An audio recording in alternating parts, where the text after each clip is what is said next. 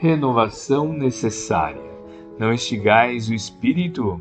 1 Tessalonicenses capítulo 5, versículo 19.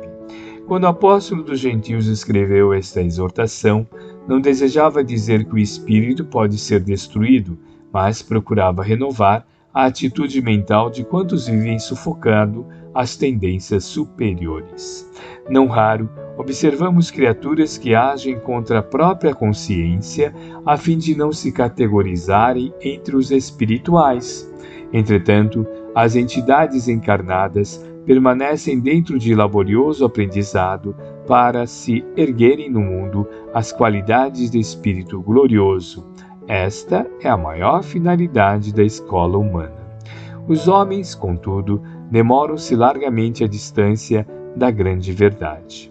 Habitualmente, preferem o convencionalismo a rigor e somente a custo abrem o entendimento às realidades da alma.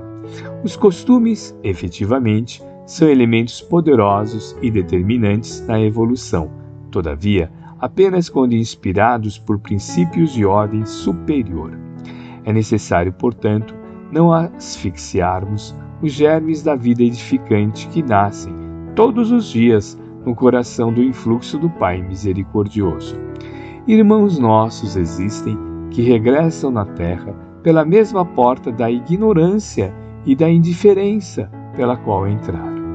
Eis porque, no balanço das atividades de cada dia, os discípulos deverão interrogar-se a si mesmo: Que fiz hoje? Acentuei os traços da criatura inferior que fui até ontem? Ou desenvolvi as qualidades elevadas do espírito que desejo reter amanhã?